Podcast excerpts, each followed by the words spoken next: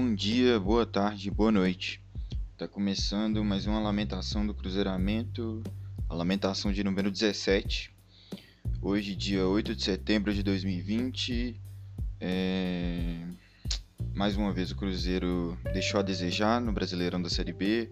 Mais uma vez no jogo em casa a gente deixou os pontos escaparem. É... E mais uma vez estou aqui para comentar sobre a partida, para lamentar um pouco aí para vocês mais uma atuação do Cruzeirão que vem ficando cada rodada mais distante do G4 pro acesso para a Série A do ano que vem. Mesmo com todo esse clima triste, esse clima de apreensão, é, eu peço que você me siga nas redes sociais, no Twitter principalmente, Cruzeiramento, e que siga o podcast do Cruzeiramento na sua plataforma de podcast favorita, seja no Spotify, seja no Anchor, para que você possa estar recebendo os episódios assim que sai.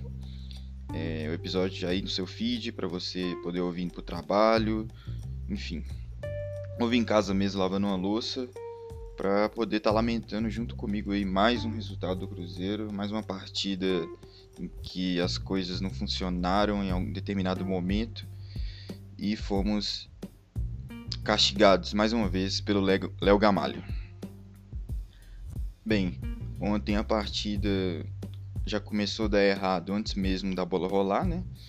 É, a torcida tinha uma apreensão, não, tinha uma expectativa, na verdade, muito grande do Henderson finalmente escalar o time certo, escalar o time sem os medalhões ali que tem a famosa cadeira cativa, é, a chance para ver um meio de campo mais móvel, com Jadson, quem sabe com Machado. Mas a gente já recebeu notícia ali minutos antes da bola rolar que o Jadson com a indisposição alimentar não poderia estar atuando ontem diante do CRB. Então, mais uma vez, a torcida se viu obrigada a assistir o jogo ali com o Henrique na volância, juntamente com o Machado. Eu novamente vou bater na tecla, eu não tenho nada contra o Henrique, eu adoro o Henrique.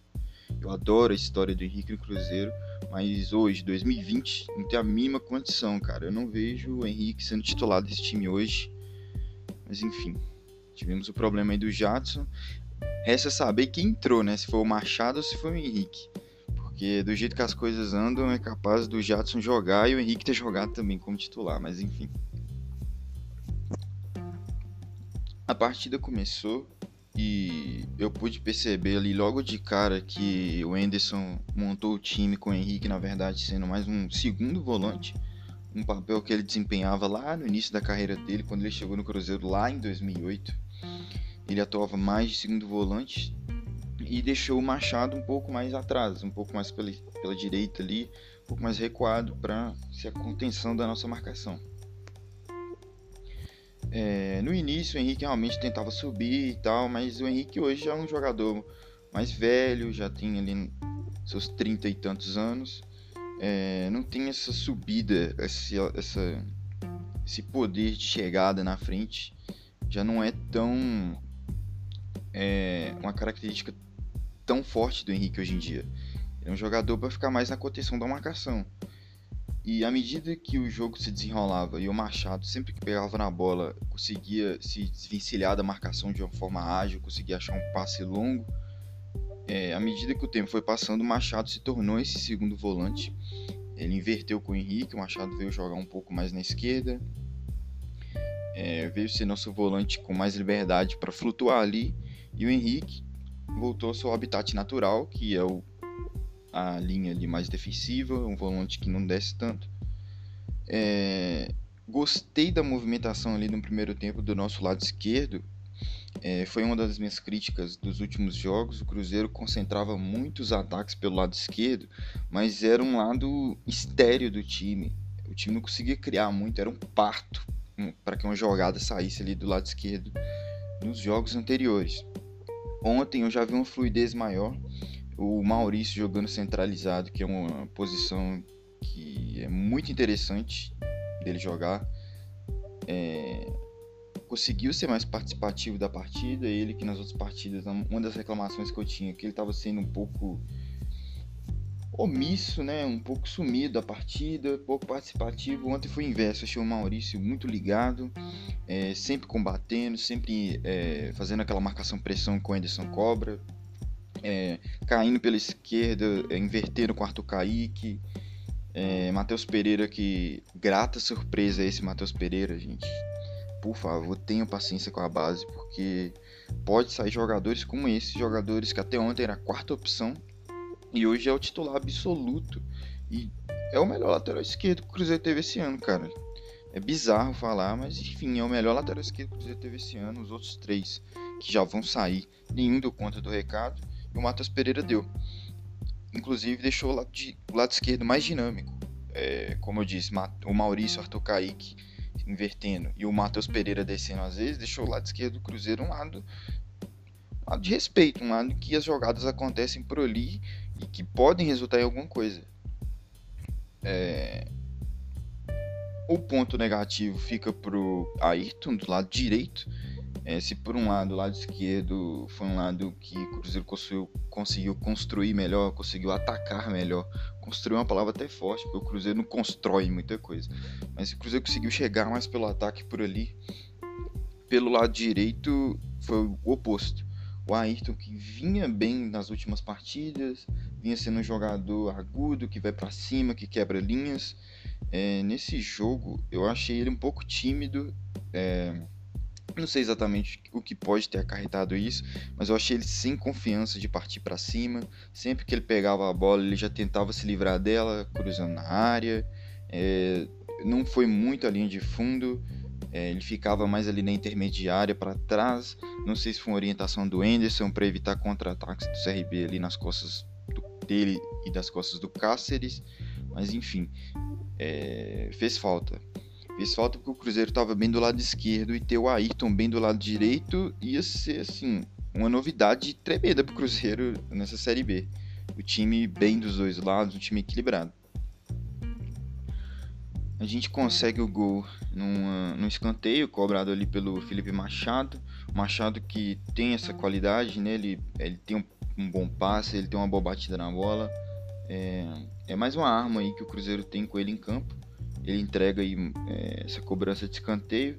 Cobrou na cabeça de Marcelo Moreno. Marcelo Moreno que é um bom cabeceador, artilheiro nato não vem fazendo muitos gols, de fato, vem sofrendo muito nas partidas, vem tendo que sair muito para construir e não está bem também tecnicamente. É importante que se diga que não é só porque ele está saindo, mas enfim, achou um gol aí, um gol que espero que que faça ele retomar a confiança e que seja o gol que abra a porteira para os vários gols que o Marcelo Moreno ainda pode fazer.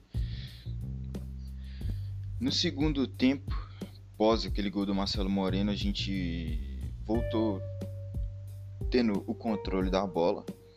É, na minha visão, é, seria o segundo tempo ideal para o Cruzeiro voltar forte na marcação novamente, é, tentar o mais rápido possível fazer o 2 a 0 porque às vezes a Série B pode ser um campeonato cruel, como foi para o Cruzeiro.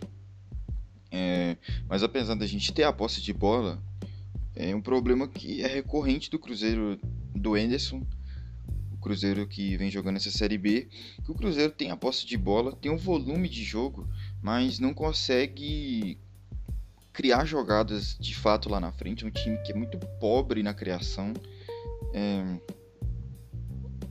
Realmente eu vi, eu vi de, comparado com ontem, com os jogos que já passaram aí, principalmente jogo contra o América, um jogo contra a Chape, eu vejo evolução no time em alguns setores do campo. É, eu vejo que o time consegue ter a bola, eu vejo que o time às vezes consegue encaixar uma marcação, mas eu vejo que o Cruzeiro raramente produz jogadas de ataque. O Cruzeiro é um time que para criar uma jogada é um parto. É literalmente isso, é um parto. Muito difícil. O que, que a gente não tem aquele jogador mais pensante, aquele camisa 10 que tem como principal função armar, mas não justifica. É, eu acho que essa é a grande deficiência do trabalho do Anderson Moreira até aqui. É, é um treinador que consegue, consegue ajeitar a defesa, consegue fazer o time tocar a bola ali no meio de campo, mas não tem conseguido fazer o time produzir chances de gol.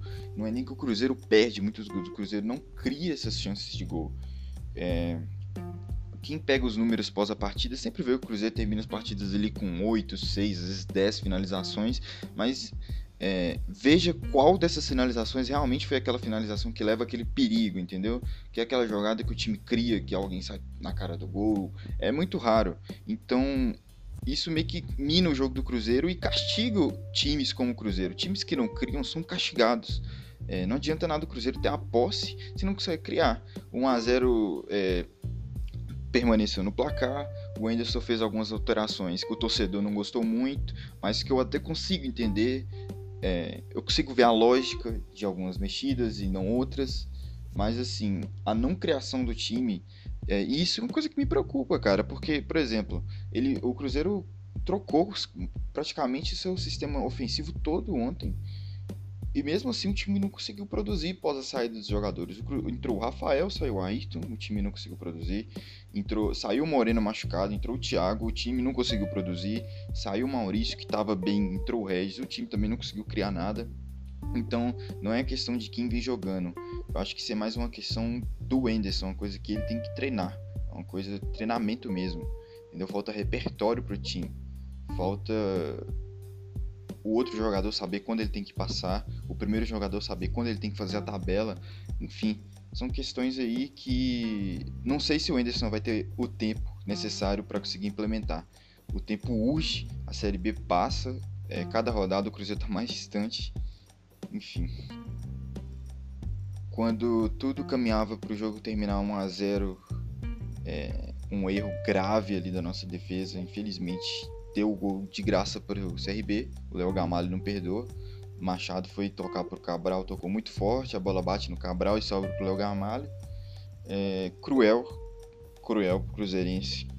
Mais um empate, um jogo que parecia que seria nosso, seria os três pontos para o Cruzeiro finalmente. Fomos mais uma vez castigados pelo Léo Gamalho. Pensando em todos os jogos que a gente fez até aqui, realmente a maior deficiência que eu posso pensar é a criação de jogadas. É, já teve jogo que o Cruzeiro foi mal na defesa, já teve jogo que o Cruzeiro foi bem na defesa, já teve jogo que o Cruzeiro levou pressão, já teve jogo que o Cruzeiro teve mais a bola, mas eu não consigo pensar um jogo que o Cruzeiro criou várias oportunidades, que foi aquele jogo que, que encheu os olhos do torcedor, sabe? Aquele jogo de, de que é isso, de várias sinalizações no gol, sabe? O Cruzeiro é essa é a deficiência do time. Claramente essa na minha visão, vem sendo a deficiência do time. É um time que cria pouco. É um time que consegue ter a bola, mas que cria pouco. Time, como eu disse anteriormente, times que criam pouco são constantemente castigados dentro da partida, como foi ontem. Provavelmente o, Anderson não vai sair antes do próximo jogo. A pressão da torcida está imensa. É, a maioria já não tem mais paciência. O Sérgio está segurando. É, realmente pagar mais alguma multa para outro treinador. Ano passado já foi vários treinadores. Eu entendo o argumento. Sérgio está segurando até onde ele consegue. Penso que se o, a vitória não vier sexta-feira contra o Vitória, é, o Enderson não aguenta. Pode ser até um empate. O Enderson não aguenta. O time precisa vencer e não vai ser um jogo tranquilo. É, a gente já vai ter aí provavelmente alguns desfalques. É torcer, cara, porque tá difícil. Tá difícil, é complicado até vir aqui comentar. É, achar justificativa pra Vitória não ter vindo, sabe? É complicado. Mas vamos aí para mais essa batalha. O Cruzeiro vai ter a semana aí para se organizar. É, torcer para o Enderson não inventar na escalação. É, colocar realmente jogadores que estiverem melhores. Acho que está muito claro aí quais os jogadores que estão rendendo mais. E é isso. Ele vai ter mais uma semana aí, pode ser a última, para fazer esse time ter resultado, cara, para fazer esse time criar chance de gol, para fazer esse time meter a bola lá dentro. Parece muito clichê, né, falar, ah, é só meter a bola para dentro, mas é o que tá faltando pro time, cara, é a criação. É os jogadores conseguirem realizarem suas funções, né, de criar jogadas e fazerem gols. Eu acho só importante salientar aqui que, apesar do erro de ontem, é, não acho que o Machado tem que sair do time, não, cara. O Machado deu uma cara boa pro Cruzeiro. Eu acho que o meio de campo com Machado e Jadson vai ser um meio de campo muito interessante. São jogadores ágeis, são jogadores que têm um passe interessante. Enfim, é torcer pro Anderson fazer a melhor escolha aí, que no caso, para mim, seria o Machado e o Jadson para a próxima partida. Eu vou ficando por aqui. É, esse talvez é um dos maiores episódios que eu já lancei. É, agradeço quem ouviu até aqui. E fica atento aí, que no próximo episódio, próximo pós-jogo, vou estar tá voltando aí com comentários sobre Cruzeiro e Vitória. Espero que finalmente com a vitória, porque senão vai ser o podcast da demissão do Enderson, com certeza. Então até a próxima e um abraço.